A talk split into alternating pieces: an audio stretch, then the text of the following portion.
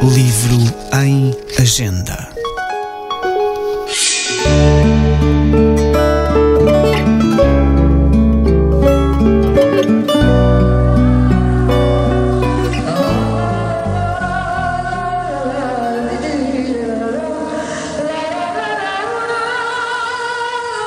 A personalidade artística de Amália Rodrigues não tem paralelo no panorama cultural português do século XX.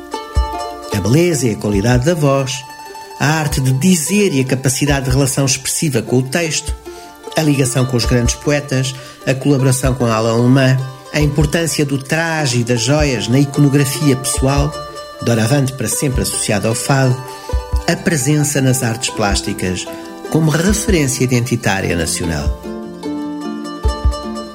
Este relato simples e acessível da sua vida da sua primeira profissão como bordadeira aos 12 anos até aos sucessos nos grandes palcos do mundo, revela um temperamento artístico dividido entre um sentido de humor espontâneo e uma concepção trágica da existência, como nos fados que imortalizou.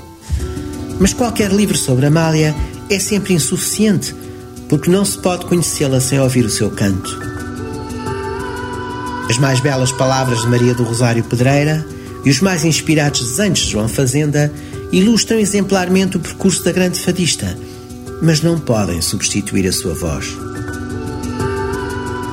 Por isso, a obra termina com um conselho ao jovem leitor. Pede aos teus pais para te porem um CD da Amália. Maria do Rosário Pedreira, A Minha Primeira Amália, Edições Dom Quixote um podcast da Agenda Cultural da Câmara Municipal de Lisboa. Textos de Luís Almeida Dessa, sonoplastias e genérico de Fernando Figueiredo.